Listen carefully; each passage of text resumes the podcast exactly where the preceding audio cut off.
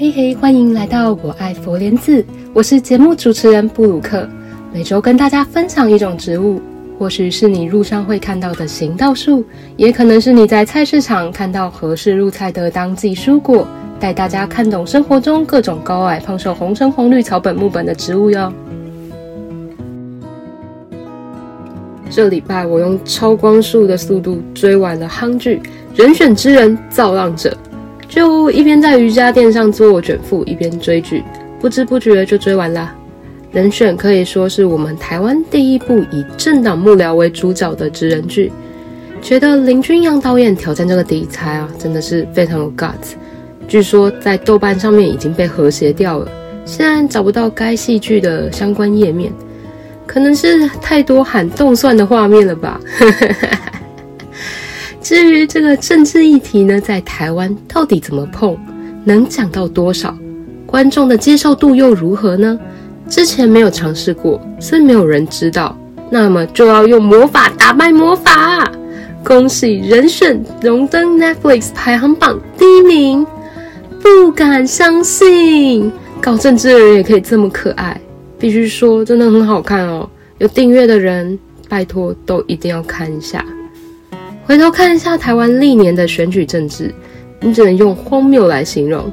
看两个政党之间狂打乌贼战，互挖黑料，目的只是要弄死对手。真实性多少不重要，先爆料先赢，仿佛没有人愿意好好坐下来谈政策。实在看不出来有谁是真心关心台湾和人民的未来。在人选里面，我觉得导演算蛮聪明的，政党竞争的氛围削弱了。主线故事上呢，其实更 focus 在职人精神，焦点放在这些政党幕僚为了帮助候选人当选，他们要做出哪些危机处理，要如何展现团队精神。除此之外，其实对我来说，人选之所以好看，是因为整个剧组的每一位演员都是超级实力派，不论是年轻演员或是资深戏精，不论是主角群或是插花小配角。大家都有很精彩的表现，比如说搓汤圆高手朴学亮演的高富密那一句“贾静呐，你这样我会担心呢”，听到 职场 P D S D 都跑出来了，笑死。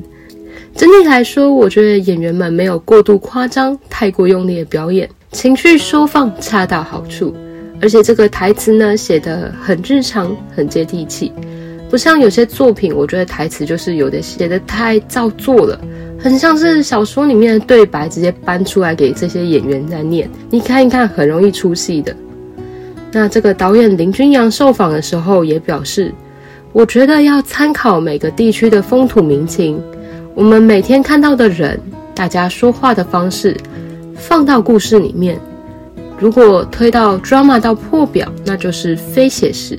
非写实不是我们要的。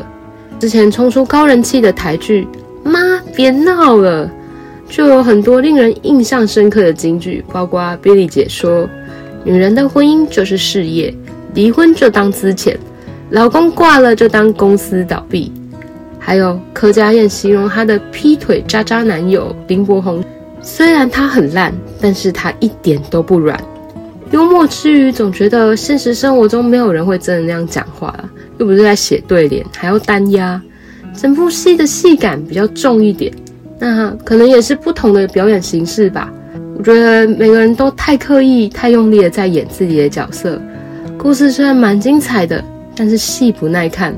不过这就是纯属个人见解，拜托有粉丝的话不要黑我。回头来讲人选之人。我一开始是冲着银萱姐追剧的，但是才看了两集我就倒戈了。一整个被黄建伟饰演的这个文宣部主任陈嘉靖大圈粉。老实说，他对于剧情的推进呢，我觉得是没有什么直接的贡献啦。本剧可以说是大女主剧，靠王静、谢盈萱去冲刺高潮的部分。唉，让我吸几口鼻涕。但嘉靖真的太可爱。所以我私心想要多聊点这个角色，或者是说黄建伟这个演员，这个微胖自带喜感的中年大叔呢，在这部戏中遇到了中年危机，就是他难以兼顾事业与家庭。相信很多上班族的爸爸妈妈也会很有共鸣的。快不行了，陈嘉静、吴芳婷这对夫妻呢，他的对手戏对我来说是非常有既视感的，几乎是我小的时候我的爸妈对话日常吧。只是在这个戏里面呢，他处理的相当温和，两个人是可以坐下来心平气和的对谈。在我们家哦，那不是这样，在我们家那是腥风血雨。最夸张的一次是我记得他们一个人就站在二楼楼梯间，一个人在客厅互相咆哮，然后还要我选边站，问我说如果他们要离婚，我要跟爸爸走还是跟妈妈走？我妈就说：“你跟你爸走的话。”会没饭吃啊！他根本没空帮你买便当。说我真是吓到一个不行，就会觉得是不是自己做错了什么，才会导致爸爸妈妈吵架？各位爸爸妈妈小心啊！吵架不要在小朋友面前好吗？我们回来讲，黄建伟在剧中的这个自然纯熟的演技呢，一直给我一种游刃有余、很丧的感觉。我有印象，他演出过的角色呢，都是比较嗯严肃且阳刚的。比如说，在《麻醉风暴》里的萧正勋医生，这也是一个很帅的角色。他的一举一措呢，都攸关病人的生死。在这个举手投足之间呢，展露一种自信的气场，用太多的台词去捧。还有很多人以为萧正勋是真正的医生。那在《茶金》里面，他饰演的是一位历经沧桑的将军，戏份虽然不是很多，但他却很饱满的撑起这个角色。有一场戏是这样。黄建伟和温昇豪两个人在昏暗的戏院中，隔着座椅本来没有交集的，但起身擦身而过时，两人抬头对视了一秒钟，在这一秒之间，千言万语尽在眉宇，两人心里都照亮了一面明镜。你要知道，夏老板是我的，也不是啊。后来我就去查黄建伟到底还参与过哪些作品，想要挖出来看。才发现，哎，其实我也还看过了一部《我是顾家男》这部作品，它是跟杨景华合作的，场景呢就发生在家乐福里面。顾家男这个人的形象呢，可能是跟家境多少有一些重叠，总之也是非常温暖可爱的人。这部剧也是不错的小品集，我推荐给沙发马铃薯们。如果你不是很想动脑，周末想要轻松一点的话，就可以追这一部。但我们有发现，二零二一年的《茶金》和二零一九年的《与恶的距离》都是林君阳导演的作品，哎，这太夸张了！可以一直持续输出这么高质量的台剧，有够厉害！啊，我一直没办法退订 Netflix，可恶！拜托，再给我更多，谢谢领导。那好我的无雷观影心得就到这边了。今天我要介绍给大家的植物是光蜡树。不过呢，其实本来在我的植物季节清单上啊，这周想讲的是紫藤花，只是紫藤的花季实在太短了，它大概是落在三到四月间，从它开第一朵花到爆棚满开，只有短短的二十天的生命周期。那等我 podcast 上架呢，可能已经没有花可以欣赏了。大家要看这个梦幻紫藤呢，就等明年，不然刷一下我们的《鬼灭之刃》，也可以过过干瘾。在动画第四集，炭治郎前往开满这个紫藤花的藤席山参加鬼杀队选拔的最终试炼。动画中漫山遍野的经费在燃烧，截图还可以当桌布，搞不好还有防小人的功能哦。毕竟在漫画设定里面，紫藤跟阳光都是鬼的罩门，最适合放公司电脑了。不要说姐姐没有教你，不讲紫藤啦，今天还是要回到主角光蜡树。又称为白机油，会被称为白机油，是因为它的木材具有油蜡的色泽，很像机油，而且颜色又偏白，所以被称为白机油。就是说我也不知道为什么不叫猪油呢？反正都是油油亮亮、白白的嘛。那除了白机油，其实还有机油和红精油三种，并称为机油三兄弟，都是非常优良的木材，用于装潢或家具使用。未来有机会会一一介绍给大家的嘿。那我们辨识光蜡树最直接的方式呢，是看它的树皮。树皮大体是灰白色的，老皮会一块一块斑落。那这个树干上呢，就会留下这种像云朵般不规则的剥落痕迹。四到六月正值光蜡树开花的季节，它的花不是很张扬的那一种，你远远的看去，甚至可能不知道那就是花，还会以为是嫩叶，因为它的颜色就是浅黄、浅绿、白白的、小小的。花序属于密锥花序，密密麻麻的锥在树顶。那这个光蜡树的树形呢，它本身是非常圆润的，每一棵光蜡树都像是园丁精心修剪过的样子。远远看去啊，很像日式的剉冰，上面淋一层炼乳。光蜡的叶子呢，它属于稀树羽状复叶。所谓的羽状复叶，是说一支叶柄两侧长了许多小叶，并列呢成这个羽毛状，称为羽状复叶。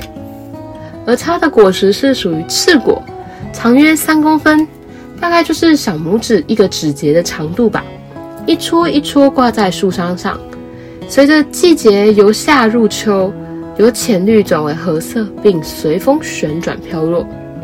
那我们介绍光蜡树呢，就不能不提它另外一个身份喽，就是甲虫农场。它的树枝枝叶呢是非常受到甲虫喜爱的，尤其是独角仙。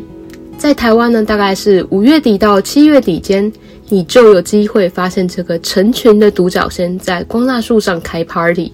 或觅食或交配，真的超级嗨的。独角仙用它们的口气呢，啃食树皮，在光蜡树上刻出一道一道纵向的痕迹。由于与树干平行，所以不至于使韧皮部坏死而无法输送养分。我们对比松鼠，松鼠会环状啃食树皮，导致韧皮部死去，根部会因为缺乏养分而坏死，最终导致无法运送水分，造成枝叶枯黄。松鼠真的就是那一种邪恶又可爱的反派角色，虽然我们也不能拿它怎么样，但总是记住它是坏蛋。讲到独角仙，就勾起了我小时候的回忆。曾经有一阵子很流行一种就是街机甲虫王者，呃，完蛋，要暴露年龄了，答应我，大家不要去深究甲虫王者是哪一年开始流行的好吗？反正我记得你玩一次是投币三十块，那你每一次都可以取得这个甲虫卡或技能卡。话说我们小时候是在这个游戏街机抽实体的卡片，现在是手游里面随便点一点的萤幕就可以拿到抽卡，时代真的变了。甲虫王者的玩法呢，是你刷卡片条码就可以召唤出你的甲虫，搭配技能。然后按这个剪刀石头布的按钮呢，赢的一方可以先发动必杀技，打到双方其中一方没有血了，你就赢了。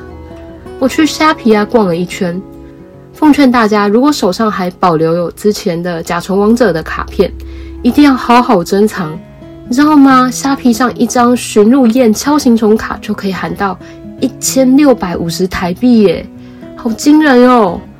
此外，也不乏一些卡片收藏家，就是要收购梦幻一卡的，搞不好以后还可以再卖更贵哦。